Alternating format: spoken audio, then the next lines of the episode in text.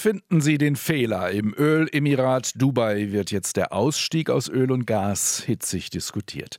Die Weltklimakonferenz ist nach dem Auftakt mit Appellen von Staats- und Regierungschefs sowie eines Königs in den Niederungen der Verhandlungen angekommen. CO2 weiter durch Verbrennung ausstoßen wollen die Ölförderländer, aber es dann wieder einfangen. Werner Eckert ist Korrespondent auf der Weltklimakonferenz. Guten Tag nach Dubai. Hallo, Herr Kostitius. Also CO2 wie einen Geist zurück in die Flasche holen, ist das eine seriöse Alternative?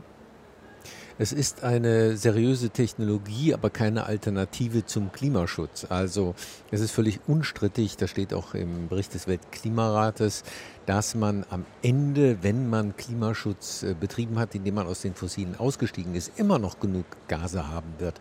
Gase aus der Industrie, die unvermeidbar sind, Gase aus der Landwirtschaft bei der Nahrungsmittelproduktion, die unvermeidbar sind und für die man eine solche Lösung wegsperren, nämlich brauchen wird.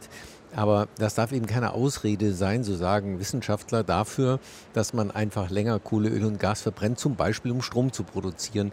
Da ist der effizienteste, der auch billigste Weg, ähm, tatsächlich erneuerbare Energien aufzubauen.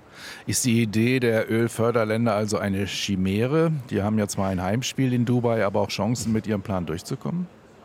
Also äh, das ist ein Versuch, natürlich ähm, Zeit zu schinden. In dem Moment, wo man das als Möglichkeit in einem Abschlusspapier prominent stehen hat, kann natürlich jeder sich darauf berufen, dass er ja zu den Guten gehört und später mal irgendwie diese Gase abscheiden und wegsperren wird.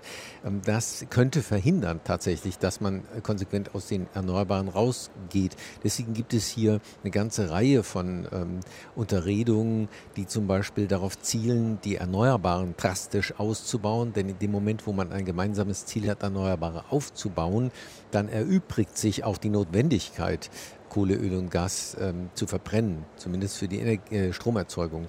Und ähm, das sind so Versuche, dieses Thema in den Griff zu kriegen. Aus den äh, Fossilen rausgehen, was ist Ihrer Meinung nach da das Min Minimalziel, wo Sie sagen würden, wenn wir das nicht erreichen, dann ist die Konferenz gescheitert? Das lässt sich jetzt noch wirklich schwer sagen. Es äh, wird so sein, und darauf hat Sultan Al-Jaber, der ähm, Konferenzpräsident aus den Vereinigten Arabischen Emiraten, Chef des hiesigen Öl- und Gasunternehmens, Darauf hat er hingewiesen, diese Konferenz wird zum ersten Mal überhaupt über diese Frage prominent diskutieren. Insofern kann man das schon als Fortschritt sehen und es ist äh, nicht unwahrscheinlich, dass man am Ende äh, auch zu, einem, ähm, zu einer Formulierung kommt, die dieses Problem klar benennt.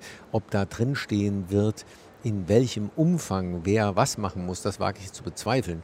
Es wird sicher drinstehen, dass äh, fossile Brennstoffe nur noch für eine vorübergehende Zeit genutzt werden können. Und dann hat man so übliche Formulierungen, dass zunächst die Industriestaaten, dann die Schwellen, dann die Entwicklungsländer diesen Ausstieg ähm, sukzessiv äh, miteinander, ähm, hintereinander äh, klären müssen und umsetzen müssen.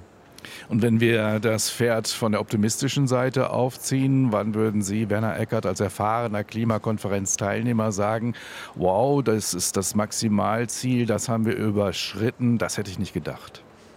Also wenn es einem gelingt, ähm, da reinzuschreiben, dass ähm, diese Abscheidungen ähm, CCS nur für äh, diese Restgase äh, gut ist und dass man im Energiesektor konsequent auf Ausstieg aus Fossilen setzt, ohne Abschaltungsoption, dann hätte man einen Riesenschritt äh, vorangemacht.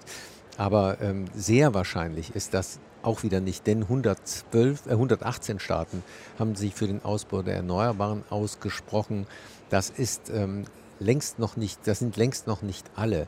Und für einen Ausstieg aus Fossilen überhaupt die Staaten unter einen Hut zu bringen, wird schwierig sein. Und am Ende darf ja bekanntlich keiner widersprechen. Nicht einer. Und das macht das Problem.